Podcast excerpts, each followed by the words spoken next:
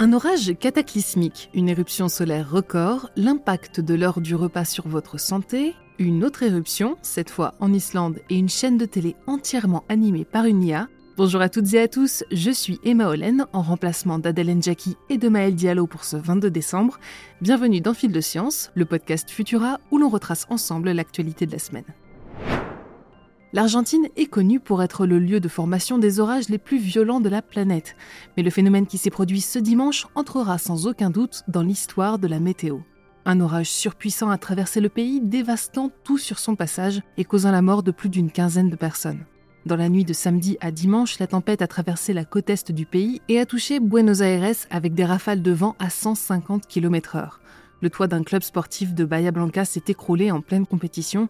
Au moins 14 personnes sont décédées en Argentine, la plupart dans le cadre de cette compétition, et deux en Uruguay. Les images sont terrifiantes, révélant une ville ravagée, des morceaux de verre volant à toute vitesse dans les couloirs d'un hippodrome, des avions déplacés par les vents sur le tarmac de l'aéroport, ou encore des grêlons géants de 15 cm de diamètre constellés d'épais cristaux de glace. L'Argentine entre en ce moment dans la saison des orages, à cause de températures élevées, puisque l'été vient de commencer dans l'hémisphère sud, et d'un fort taux d'humidité. Ces orages violents sont donc quotidiens à cette époque de l'année, mais la puissance de celui du week-end dernier est exceptionnelle aggravée par des températures anormalement élevées qui durent depuis des semaines. Ces derniers jours, les valeurs mesurées se situaient entre 10 et 15 degrés au-dessus des normales pour un mois de décembre. Cette chaleur torride, montée jusqu'à 46 degrés ce samedi, a donné l'énergie nécessaire à la vague orageuse pour produire des phénomènes ultra-violents. Avec une météo toujours plus chamboulée par le changement climatique, il y a malheureusement fort à parier que ces événements risquent de devenir de plus en plus fréquents. Ces vidéos aux airs d'apocalypse ne sont qu'un avant-goût de ce qui nous attend si nous ne faisons rien pour réduire nos émissions de gaz à effet de serre. On le sait désormais, le Soleil approche du maximum de son cycle 25. Ces dernières semaines, des aurores boréales d'une beauté remarquable ont habillé les cieux scandinaves et sont allées s'aventurer jusqu'en Italie, au Mexique ou en Australie. Or, jeudi 14 décembre, en fin de journée, notre astre a produit sa plus intense éruption pour l'instant pour ce cycle d'activité. Une éruption de classe X 2.8, X correspondant à la catégorie la plus élevée pour ce type de phénomène. Heureusement, la projection de masse coronale résultante, ou CME, n'était pas dirigée vers la Terre, mais attention, le Soleil n'a pas dit son dernier mot. D'après les astronomes, ces événements impressionnants pourraient bien n'être que la partie émergée de l'iceberg, car leurs prédictions indiquent que le cycle solaire atteindra son maximum autour de juillet 2025, ce qui lui laisse encore amplement le temps de gagner en intensité. Pour en apprendre plus sur les conséquences qu'une tempête géomagnétique suffisamment violente pourrait avoir sur nos systèmes de communication et d'information, je vous invite à écouter notre épisode de Vitamine Tech, Internet menacé de panne par les tempêtes solaires. Bien manger, c'est important, manger à la bonne heure, c'est encore mieux. Une étude captivante parue dans la revue Nature révèle en effet des liens surprenants entre les horaires des repas et la santé cardiovasculaire. Pendant plusieurs années, l'équipe de chercheurs a suivi une cohorte impressionnante de 100 000 volontaires en analysant minutieusement leurs habitudes alimentaires et leur mode de vie, y compris leur consommation d'alcool et de tabac. Les résultats sont révélateurs, un retard dans la prise du premier repas de la journée est corrélé à une augmentation du risque de maladies cardiovasculaires. De plus, consommer le dîner tard le soir est associé cette fois-ci à un risque accru de troubles cérébrovasculaires comme des accidents vasculaires cérébraux ou AVC. Ces constatations confirment donc l'idée que manger plus tôt et prolonger la période de jeûne nocturne peut avoir des effets bénéfiques pour notre corps. La prochaine étape pour les chercheurs consistera à analyser les échantillons biologiques des participants pour mieux comprendre les processus métaboliques impliqués.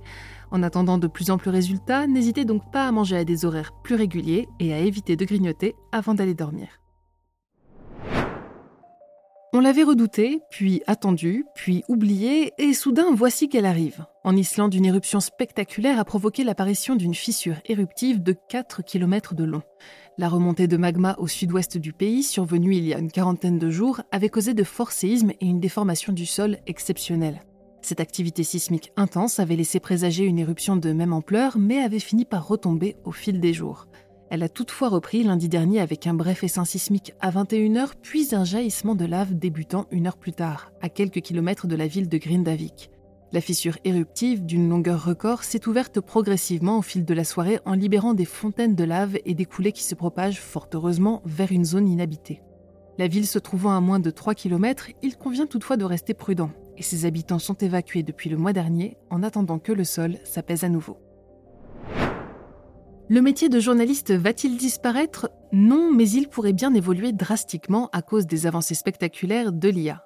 Si les humains sont toujours essentiels pour aller collecter l'information, l'articuler, la contextualiser et l'analyser, une fois ce travail réalisé, l'IA peut s'en emparer pour produire ses propres contenus.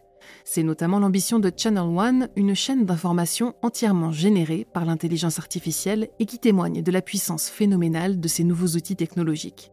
Des présentateurs photoréalistes et relativement fluides présentent l'actualité avec une voix impossible à distinguer d'un enregistrement.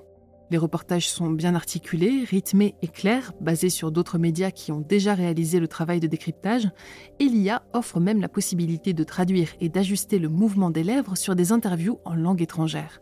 Cette évolution pose beaucoup de questions sur le respect des droits d'auteur et de captation, l'intégrité d'un journalisme réalisé par une machine dénuée de tout code moral, ou les risques de dérive vers une désinformation effrénée liée à une incompréhension ou un manque de discernement de l'algorithme. Mais il faut bien reconnaître que le tour de force accompli par Channel One pourrait révolutionner le monde de l'actualité comme jamais auparavant.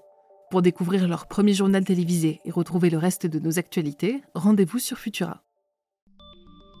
C'est tout pour cette semaine. Si vous nous écoutez sur les apodios, pensez à vous abonner pour nous retrouver toutes les semaines et à nous laisser une note et un commentaire pour soutenir notre travail. Cette semaine, je vous invite à découvrir notre dernier épisode de Bête de science dans lequel Gabi Fabresse vous emmène à la rencontre du renne, dont le nez est presque aussi magique que le raconte la légende. Retrouvez Adèle Njaki dès la semaine prochaine pour votre dose hebdomadaire d'actualité et quant à moi, il ne me reste plus qu'à vous souhaiter de très bonnes fêtes et une excellente fin d'année.